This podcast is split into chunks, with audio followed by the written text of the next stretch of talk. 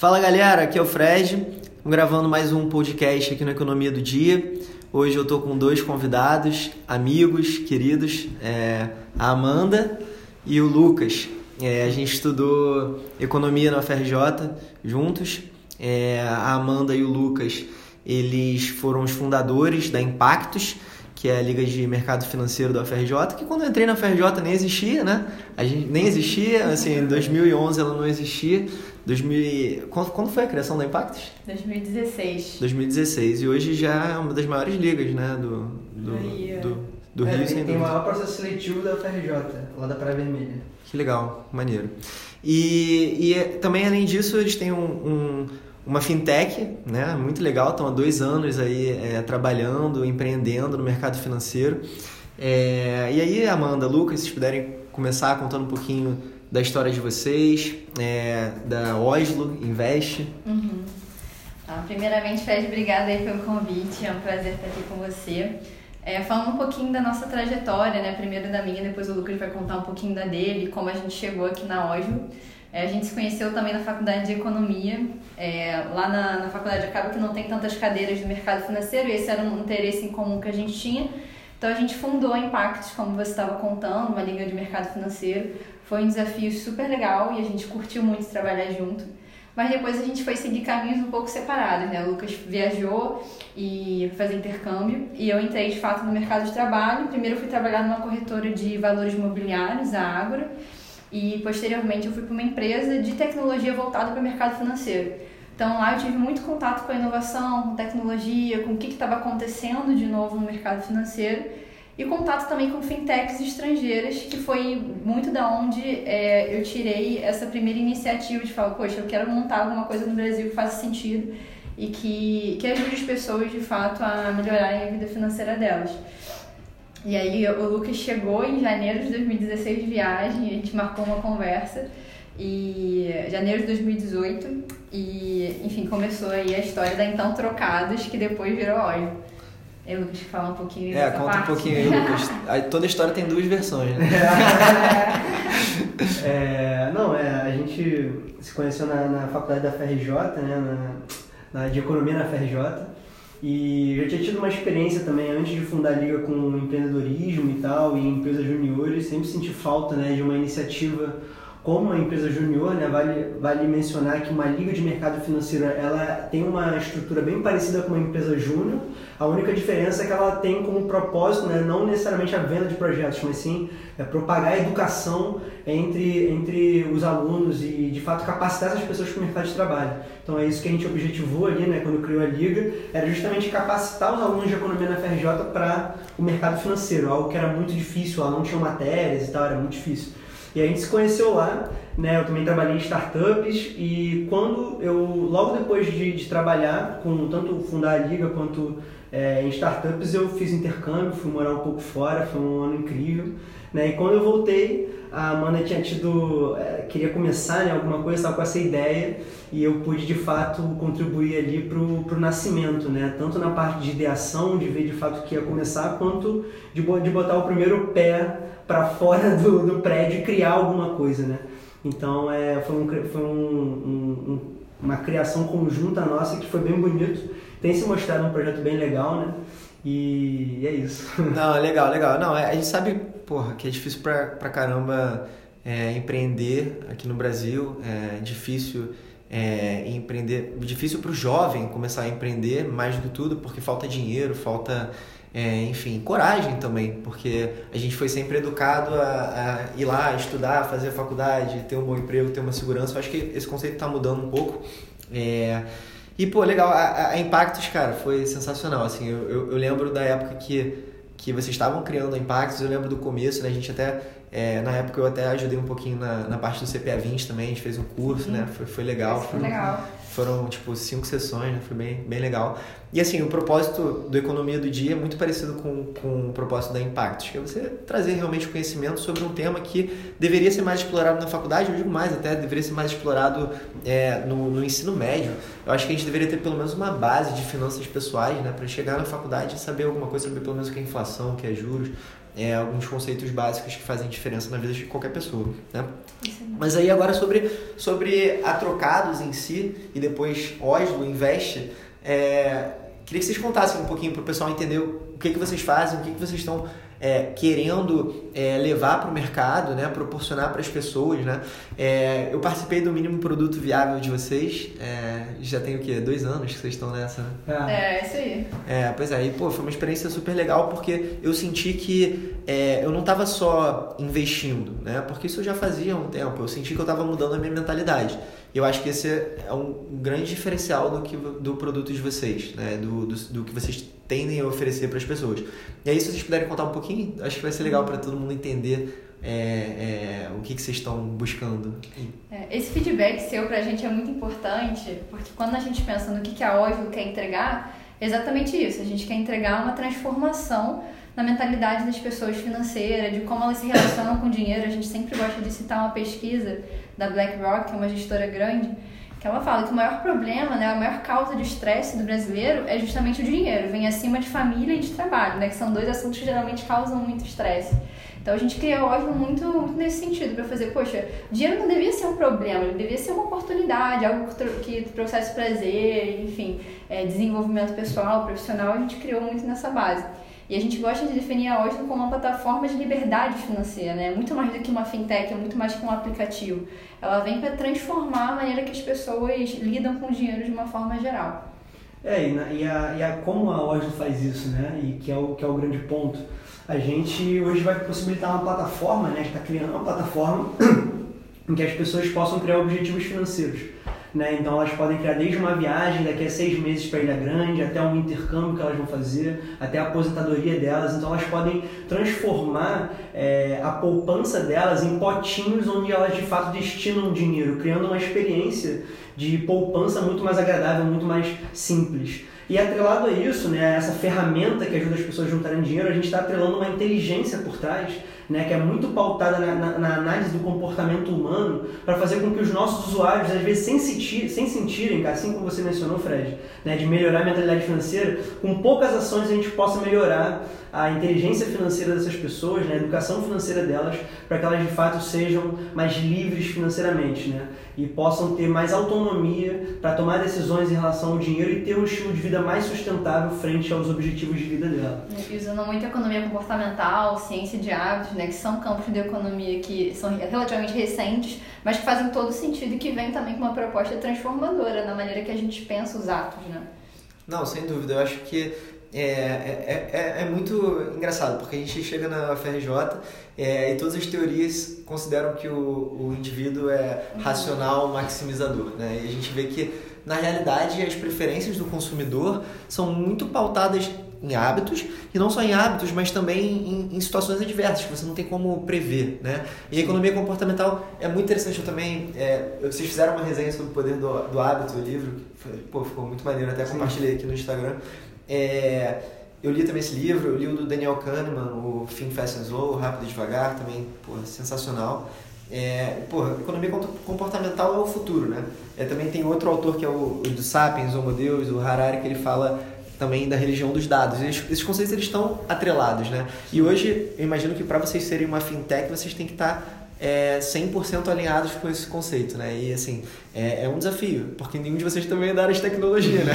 Sim. Apesar de você dar um, dar um, dar um, é, um caldo também. Né? já tá mexendo né, nesses softwares aí, Python, né?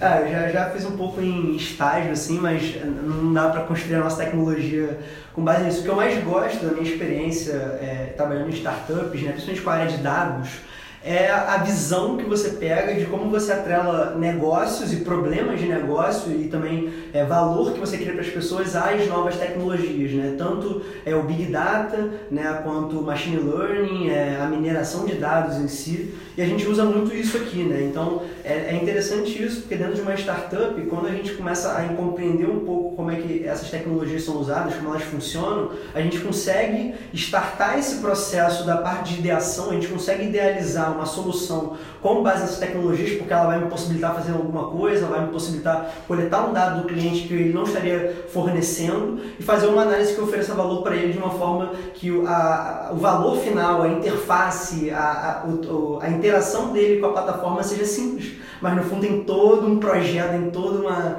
uma máquina é. complexa funcionando para que ele tenha, para que ele esteja tendo aquela experiência simples. E é então, engraçado, né? Quando a gente olha um aplicativo no telefone, a gente não imagina o tanto de trabalho, o tanto de complexidade que tem ali. Assim, a gente tá lançando aplicativo agora e não é um aplicativo grande, não é um aplicativo super complexo, mas ele tem tanto detalhe, tanta complexidade, sabe, de, e técnica mesmo, de back-end, front-end, esses vários termos que eu fui aprendendo ao longo do caminho, que é, é um mundo à parte, sabe? É impressionante o que você consegue fazer com a tecnologia hoje em dia. É bem legal. É muito, é muito similar a, a, construir um prédio, né? A gente chama de engenharia de software, né? Você constrói um software como você constrói um prédio.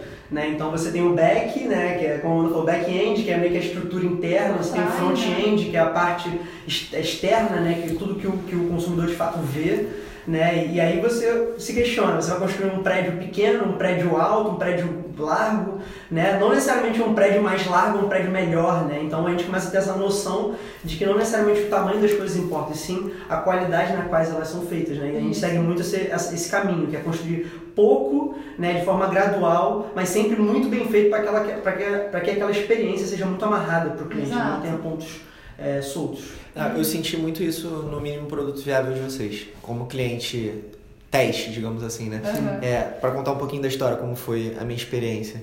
É, vocês fizeram um mínimo produto viável na época na Trocados, né? Eu lembro. E a experiência era a seguinte: é, todo dia eu tinha um depósito diário, que era uma, uma, uma merreca qualquer, que poderia ser um, dois, três, cinco reais né, 10 reais, 15 Semanal, reais. Né? É, é, era uma, eram transferências programadas semanais, né, mas na verdade é, era, era, era como se fosse um, um, dinheiro diário. Vocês, vocês vendiam a ideia como se fosse uma poupança diária, né? Assim. E, aí eu, e aí era justamente isso. Antes da gente começar, a gente teve uma conversa do tipo assim, cara, quanto você consegue economizar no seu dia, em um dia? O que, que você pode fazer para economizar dinheiro em um dia? Aí eu comecei a pensar, olha, posso deixar de gastar é, sei lá, com um Trident que eu compro depois do almoço. Uhum. É, eu posso deixar de tomar uma Coca-Cola. Entendeu? São coisas que são simples, que você não bota na balança, mas que no final das contas fazem diferença. E aí, é, é, enfim, a gente começou a programar essas transferências semanais, vocês aplicavam em ativos de baixo risco. É, e no final das contas, é, essas transferências elas viravam um montante maior porque é, ia se capitalizando e ao mesmo tempo criou-se a, a, a, maturidade de fazer essas transferências de uma forma padronizada ali, já, que já era automática pelo próprio aplicativo do banco, né? E vocês enviavam sempre relatórios, é, às vezes tinha alguma dúvida, mandava, vocês respondiam na hora. Então esse Sim. tipo de experiência faz total diferença. Pô, trabalhando aí com é, Customer Success já há quatro anos, faz toda a diferença. a resposta rápida, é, você tá ali para resolver o problema, mesmo que você não saiba o que está acontecendo, você se prontificar a ajudar, né? Eu senti muito isso na experiência de vocês. E eu tenho certeza que vocês não vão lançar o aplicativo até é, até estar tá com tudo isso 100% com engatilhado. Com certeza. Exato. E é uma escolha, né, Fred? Porque a gente vê muitas empresas fazendo justamente o contrário, né? Querem lançar vários produtos diferentes, querem ter o máximo de cliente possível, mas quando você vai ver, nada está funcionando legal, sabe? O cliente está saindo muito satisfeito. E quando a gente fala da gente, né, do, dos millennials, das pessoas que estão muito nativas digitalmente, a gente é muito exigente com essa experiência. Então, se você baixou um aplicativo que de uma certa forma está consumindo o lugar no seu celular, está competindo com vários outros, e você tem uma experiência ruim ali dentro, a primeira ação que você vai ter é desinstalar e esquecer e ainda propagar é uma imagem muito ruim da empresa. Então, esse tipo de coisa não pode acontecer, sabe? Ainda mais quando a gente fala do público-alvo que a gente está falando, né? São pessoas jovens, é, interessadas, engajadas, então tem um custo muito alto essa rapidez, né? Essa pressa.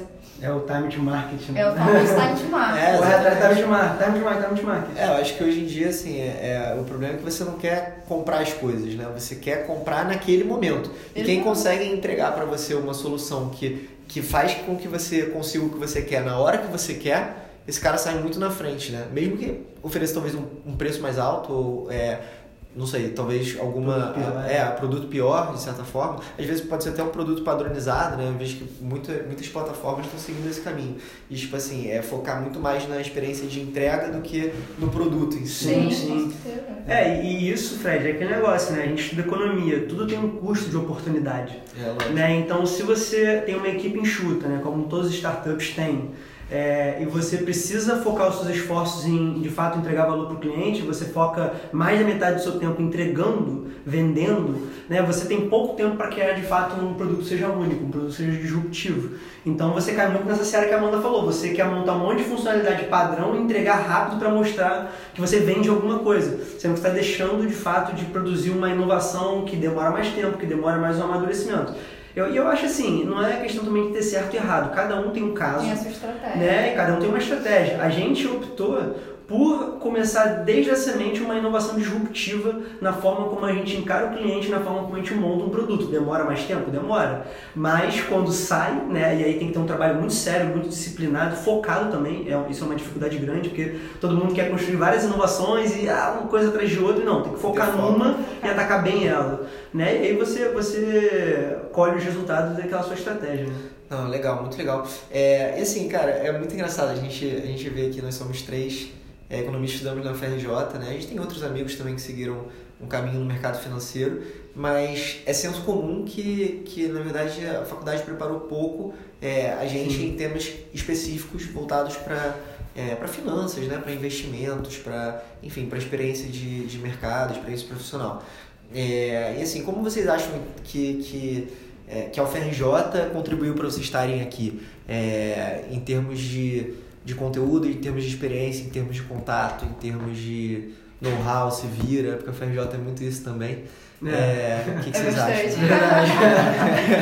É, eu acho que tem um ponto muito positivo de você estudar numa instituição de excelência acadêmica como é a FRJ, apesar dos pesares, enfim, da, da emenda ser muito atrasada, etc, etc, que são as pessoas que você está ao redor, né? Então a gente, a gente conheceu pessoas muito boas, muito interessantes e que agregaram muito até no, no networking que a gente tem hoje em dia. Então esse é um ponto forte. A base acadêmica, assim, é também interessante, né? Você pensa muito, você é, se questiona bastante. E esse ponto que você falou, do se vira. Assim, acho que a, a própria UFRJ e o sistema inteiro, ele meio que estimula você a ser empreendedor. Se você não for empreendedor, não correr atrás, você não vai muito pra frente ali dentro, né? Ninguém vai te puxar pela mão, olha, o caminho é esse aqui, você tem que fazer isso, isso, aquilo. Não, é um se vira o tempo inteiro. Foge muito daquela realidade de quem fez é, escola, cursinho, né? E, e vai pra, pra faculdade, né? Eu acho que isso pra mim foi, um- foi um choque tremendo, assim. Eu estudei em colégio particular, estudei em Santo Inácio. Porra, é, era muito mais... é, As coisas eram muito mais mastigadas, né? Assim, acho que Total? Acho que pro jovem que entra numa faculdade pública e estudou no colégio particular, que infelizmente essa é a realidade, né? A gente, porra, a, a, a- a FRJ e as faculdades públicas de excelência são tomadas por pessoas que fizeram colégios privados, né? Infelizmente é assim que funciona. É, mas, é, enfim, é um choque, realmente. É, e eu imagino que, assim, é, a gente está aqui muito por conta da luta também por fora, né? Assim, é, é, eu, eu, também, para mim, eu, assim como você, Amanda, eu comecei trabalhando no mercado numa, numa corretora, no caso, meu caso foi a corretora ativa, e, pô, aquilo foi uma escola para mim, assim, a corretora você vê de tudo, né? Você, você vê de tudo e, e aprende bastante. É, o que, que você acha disso tudo aí, Lucas? Cara, eu, eu acho que, que, como tudo na vida, né, é uma questão de qual a sua perspectiva daquela situação, né? É, a gente, ano passado, passou por uma aceleração bem interessante de MIT e de Harvard, né, uma aceleração online chamada Hack Brasil, da Brasil Conference, né, que é uma, uma organização dentro dessas universidades que promove empreendedorismo e tal. E um conceito que eles mencionavam muito, né, que, que fazia com que eles tivessem interesse em empreendedores latino-americanos, empreendedores asiáticos, é o conceito da frugalidade, né? Que é justamente um ambiente, é, são, é, como você cria, como você resolve problemas num ambiente de muita escassez, muita restrição. E que esses empreendedores de áreas de muito mais, muito mais escassez, eles de fato tinham uma capacidade de solução de problemas muito. Muito maior. E eu acho assim, é óbvio que fazendo um paralelo, né, devido, devido às, às comparações, É, eu acho que é um pouco do que a gente passa na, na, numa faculdade como a, UFRJ, porque você tem os recursos, né, como a Amanda falou, networking, você tem pessoas de muita capacidade, mas você tem uma, também um problema de infraestrutura muito grande, um problema de fato de, é, da forma de gestão das coisas, da forma de, de inovação educacional que, que, a, que a universidade teria potencial de fazer e que de fato faz. Né? E eu acho que isso cria um ambiente para que pessoas é, criem coisas, como a gente teve a perspectiva empreendedora de criar um projeto que ia solucionar um gap prático da faculdade de capacitar as pessoas em mercado financeiro. É, vocês, é... Viram, vocês viram, na verdade, um problema né, e tentaram transformar numa solução. Exato. É, exatamente, é, assim, a minha ideia, como, a gente tem um propósito muito parecido, né? Sim. Isso é muito legal. Mas, é, mas assim, a, a, de qualquer forma, eu, eu acredito que assim, é complicado, porque o sistema todo funciona para isso se perpetuar, né? Porque é, não é a UFRJ em si, é a faculdade de economia. Né? Na verdade, eu acho que até comparativamente o Instituto de Economia da UFRJ está muito à frente do resto da UFRJ. Sim, é, com certeza. Mas, é, mas assim, é uma questão institucional, né? É difícil. É, vem do MEC, aí o MEC demora para atualizar é, a grade, né? Se você pensasse na grade de economia, a gente está falando de uma grade de 1990, se não estou enganado. Sim, é complicado. É, então, assim, a gente aprende muita coisa que é inútil, né, cara? É... Sim, exatamente. Se vocês pudessem mudar a grade, o que vocês acrescentariam aí no curso de economia? Cara, eu acrescentaria mais, assim, eu tive o, no último semestre, no penúltimo semestre, na verdade, finanças corporativas, é, mas assim, não é uma matéria que usualmente tem, não sei se você teve. Eu não tive essa é, porra. Que porra tive. de finanças corporativas? é. eu tava assim, o que, é. que é isso? É eleitiva que você fez? Não, é, eleitiva, eleitiva de economia. Não tinha isso na minha época, não. Com o Celso Leme, até professor da COPEAD, uma grande, grande entidade aí. Sim, e, o Celso Leme é famoso, pô. Excelente sim, professor. É, excelente, excelente professor. E foi uma matéria que, cara, assim, me acrescentou muito. Acho que foi a matéria que eu mais gostei da faculdade porque foi algo muito novo, né? E foi algo que feito por alguém de excelência, óbvio, mas um conteúdo de, que acrescenta muito pro, pro, pro aluno. Então, eu acho que matérias mais relacionadas a finanças né, deveriam ser abordadas também. Mercado de capitais é uma coisa que não tem. É, análise de investimento. É, exatamente, essas duas é. eu acho que pô, é, fundamental. É. mercado a, própria, a própria matemática financeira é eletiva exatamente, da faculdade de economia. É eu não tive matemática financeira na, na, faculdade. Eu também não fiz. Eu tive, eu tive porque eu quis fazer. Você quis fazer. Não, Mas também não era uma super grade, né? Não, não e era assim, era bem. É, não, não, pelo contrário, era um decorebazinho de exercício. É, era um decorebazinho. E até de tecnologia, assim, eu lembro que uma época o Instituto tava dando uns cursos, yeah. é, tava fazendo uns, uns sorteios, né, pra ver R, Stata, alguns programinhas, eu acho que isso poderia ser incluído na grade, assim, ah, no mundo que tá em ascendência, assim, muita é, tecnologia, muita análise de dados. pensar na infraestrutura lá, né? A gente volta pro problema da infraestrutura. Que Exato, né? Os computadores são... Computadores, né? Mas enfim, pelo menos as lógicas, né? É muito complexo. A gente que está lidando agora com tecnologia, a gente pega um pouco para entender como é que as coisas funcionam, sabe? Eu imagino, eu, eu nossa, eu, eu, não teria a menor capacidade de, de tocar isso sem a ajuda de alguém ali no, no meu, no meu dia a dia, é explicando para mim. Os conceitos são muito complexos, é muito abstrato, então pelo menos isso eu acho que poderia ser acrescentado, né? Ah, sem dúvida. Eu acho que é complicado. E a gente está aí correndo por fora, mas está tentando pelo menos é, ajudar é, de certa forma nesse é. sentido, né? Acho que esse é o maior propósito. Cara, e a gente tenta também, como você falou, a gente tem um, um ímpeto, né? Uma, uma direção muito clara de resolver problemas, né? E eu acho que o que a gente busca, é, eu, Amanda, você também, empreendendo nessa área financeira, né, seja com educação, seja de fato criando um serviço financeiro, a gente já empreendeu com educação, agora está empreendendo um serviço financeiro, é de fato quebrar um pouco o tabu, né, que você falou, uma área muito, muito, vamos dizer, oligopolista de educação, né, poucas pessoas entendem, poucas pessoas dominam aquele conhecimento, poucas pessoas sabem uma coisa seria de extrema utilidade pública, né, não, e não tem nas escolas. Tem uma que... linguagem muitas vezes complexa, difícil das pessoas entenderem entendeu? Então, assim, é, é uma linguagem que muitas vezes você, pô, começa, uma pessoa que é, é mais leiga, começa a ler uma notícia de economia no valor, no exame, em qualquer lugar, é, e, e não citei esses dois, tá? Porque são ruins não, mas é porque é em qualquer lugar. Você começa a ler uns conceitos, uns conceitos é, de economia que você não entende, mas é entendeu? Buscado, né? É, exatamente. Aí começa a falar de déficit, começa a falar de as pessoas entendem o básico, eles sabem o que é inflação, no máximo, que, que é a perda do poder de compra que todo mundo sente no bolso, e pronto, acabou, não entende e mais. É uma leitura chata, né? Exatamente, é, é chato, você lê dois parágrafos e desiste. É, entendeu? Né? É, então, assim, é exatamente essa facilidade que falta hoje em dia. São conceitos que as pessoas deveriam já ser introduzidas desde muito mais cedo. cedo. Sim. Desde criança, né? É, exatamente, se possível. Na escola. É. É, o, agora, é, me fala outra coisa. É, a gente estava falando de empreendedorismo é, e, assim, é, empreender já é difícil, né? No Brasil, mais ainda. Agora, o que, que é empreender no mercado financeiro no Brasil? Que é, tipo, a gente está tá só aumentando a dificuldade. Não, realmente é um desafio à parte, porque assim, tem as peculiaridades, né? Primeiro que são players enormes, como a gente estava conversando mais cedo, então isso dificulta, porque tem muita concentração ali dentro. E tem uma questão também que é muito importante, que é a regulação, né? Um setor extremamente regulado, e quando você está falando de gestão de ativos de terceiros, né, que é o que a gente faz, é mais ainda e tem que ser, porque é uma responsabilidade muito grande. Mas aí você fica naquela equação, né? De nossa, eu tenho que seguir um compliance, eu tenho que ter uma segurança no que eu estou fazendo, mas eu não tenho recurso, eu tenho que ser ágil, então como é que eu faço? E até tá tendo uma discussão muito legal agora na CVM com os conceitos de sandbox, né? Que é como se fosse um playground é, para startups e fintechs fazerem testes sem ter que seguir todas as regulações que normalmente as instituições teriam que seguir. Isso acelera o processo, né? Então Acelera hoje, o processo. hoje vocês conseguem ter uma flexibilidade de atuação é, por conta de- desse tipo de iniciativa. É, que ainda não está implementado, tá, tá em processo de ser É, implementado. tá uma discussão aí muito grande, né? Sim. É, deve ter algumas aberturas aí, né? Já Deve ter gente querendo se É, aproveitar. mas é bom que isso que esteja pelo menos É. sendo debatido. Com certeza, É. com certeza. Quanto mais isso estiver em pauta, mais vai chamar a atenção realmente do, do, do mercado. E é, e é legal esse conceito do sandbox, porque o nome diz muito, né? Caixa de areia. É caixa de É areia. justamente uma caixa de areia onde a criancinha pode brincar lá de forma controlada, né? Por isso que o nome é esse, na verdade.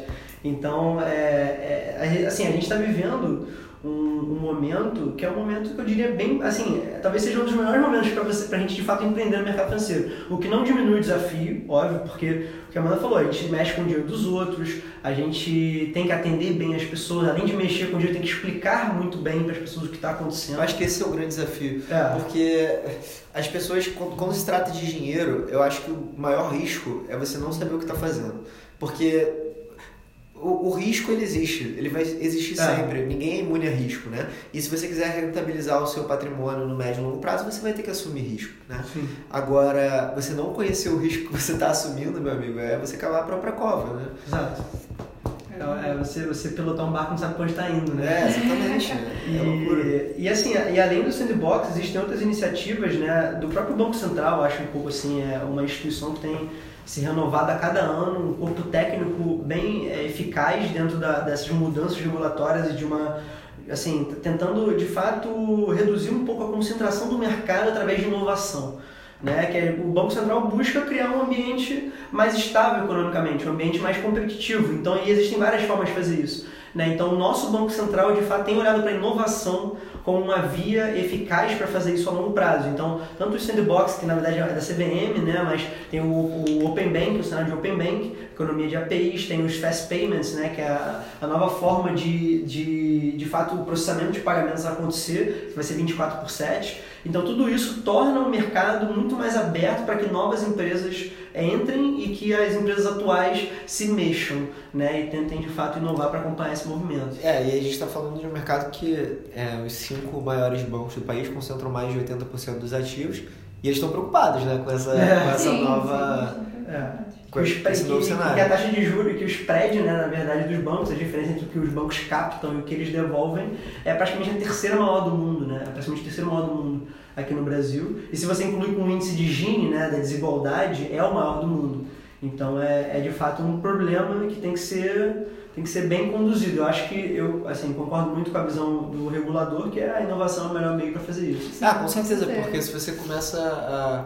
É foda, porque a experiência que a gente teve de, de envolver estatal para fazer isso não deu certo, né? Eu acho que realmente Exato. é, é, é, é complicado. O governo ele tem que regular para incentivar realmente a concorrência, porque é, e, e- e a tecnologia é o melhor meio para conseguir, é, enfim, é, é, entrar nesse, nesse tipo de mercado. Porque hoje em dia, é, é, assim, eu imagino que para vocês seja um desafio desenvolver um produto nesse sentido, porque, claro, tem toda a questão da experiência do usuário, mas é, eu vejo outras experiências maiores, assim, você vê os cases de sucesso hoje aqui no Brasil no setor financeiro foram de fintechs, né? O, o Banco Inter, a, a Nubank, né? Sim. Então, assim, é, no final das contas, é, é, é, é o, o, o setor bancário tradicional está com medo e está investindo mais do que nunca em tecnologia também para poder competir. Não, é verdade. É complicado.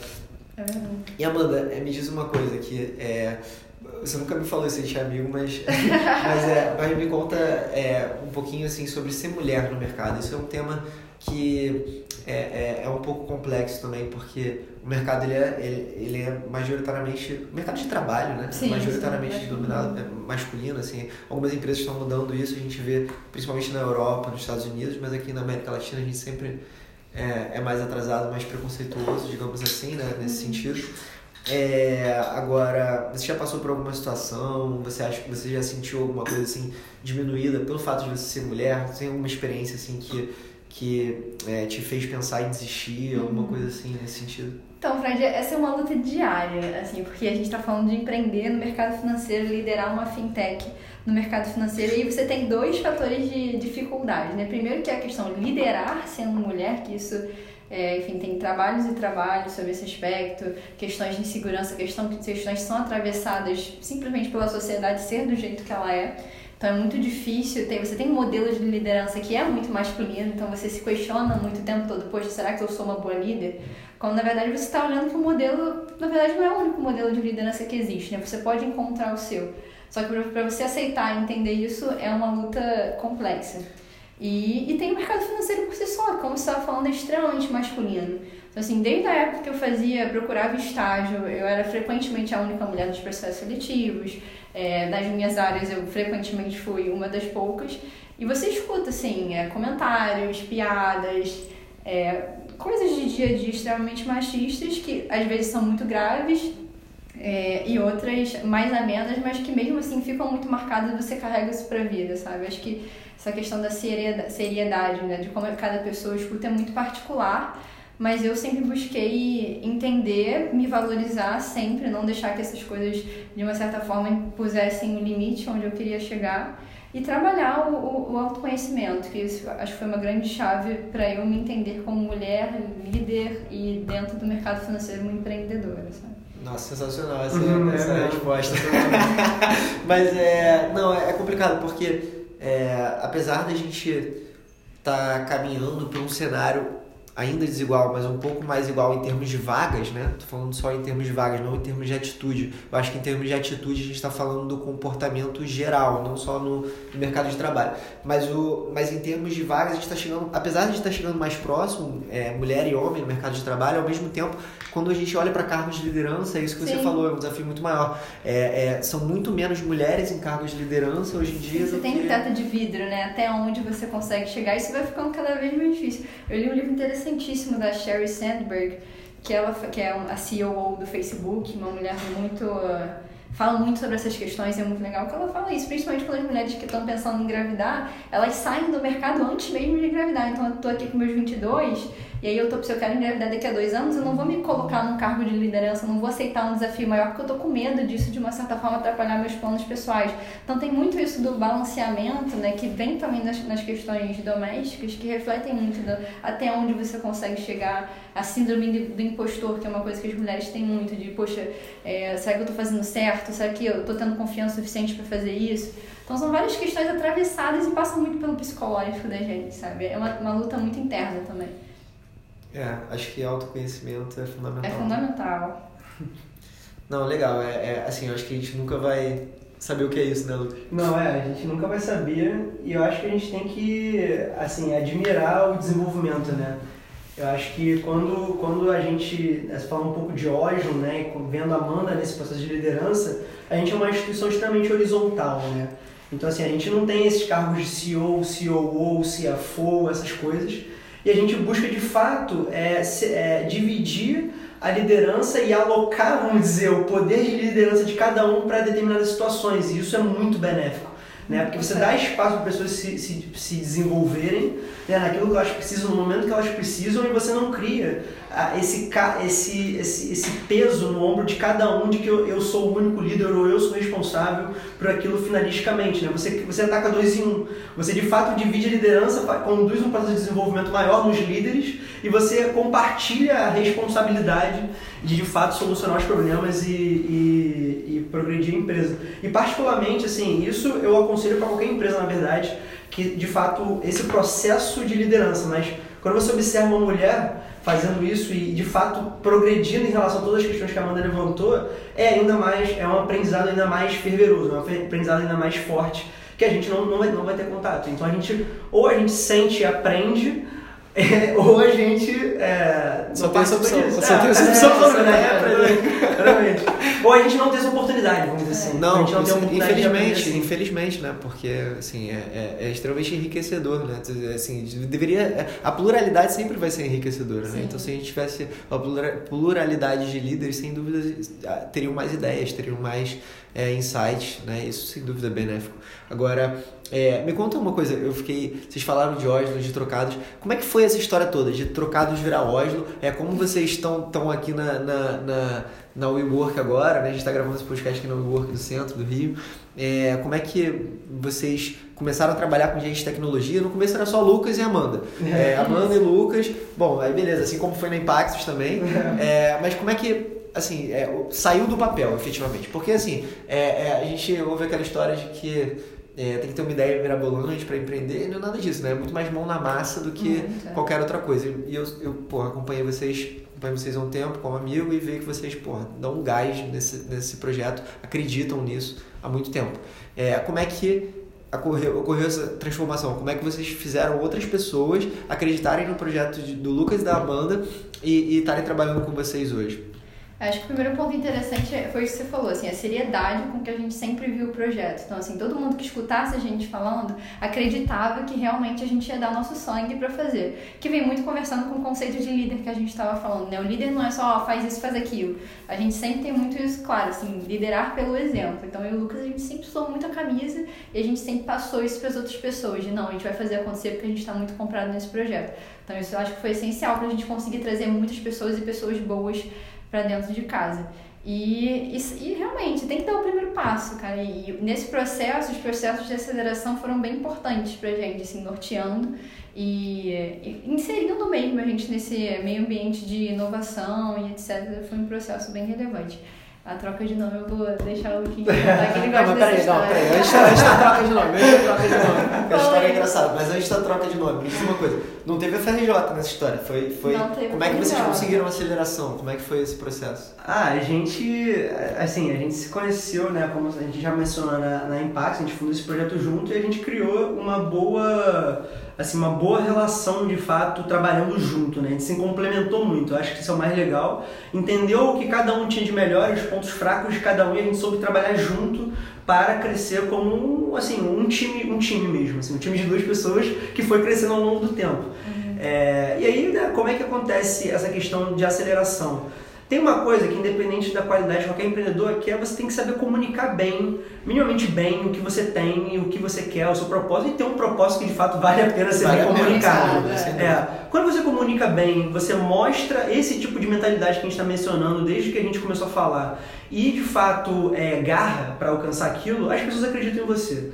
Né? E também, assim, estar no momento certo na hora certa. Não ter boas oportunidades, saber como criar momentos que te dão oportunidades. Isso nem sempre é, mais, é mais é, é, simples, isso é uma coisa difícil de fazer, de acontecer, mas as oportunidades estão aí, a gente tem que correr atrás, né? não necessariamente correr atrás da oportunidade, ah, vou correr atrás daquela oportunidade, mas criar um ambiente onde as oportunidades naturalmente apareçam para que você prospere né, com o que você tem de melhor. Então acho que foi um pouco disso. A gente é, perseguiu, assim, vamos dizer, a gente acompanhou alguns processos de aceleração que faziam sentido pra gente naquele momento. A gente aplicou pro primeiro, a gente deu sorte, né? Assim, no sentido de dar sorte, assim, de a oportunidade deu certo, não dar sorte que a gente não merecia aquilo, é, a oportunidade deu certo.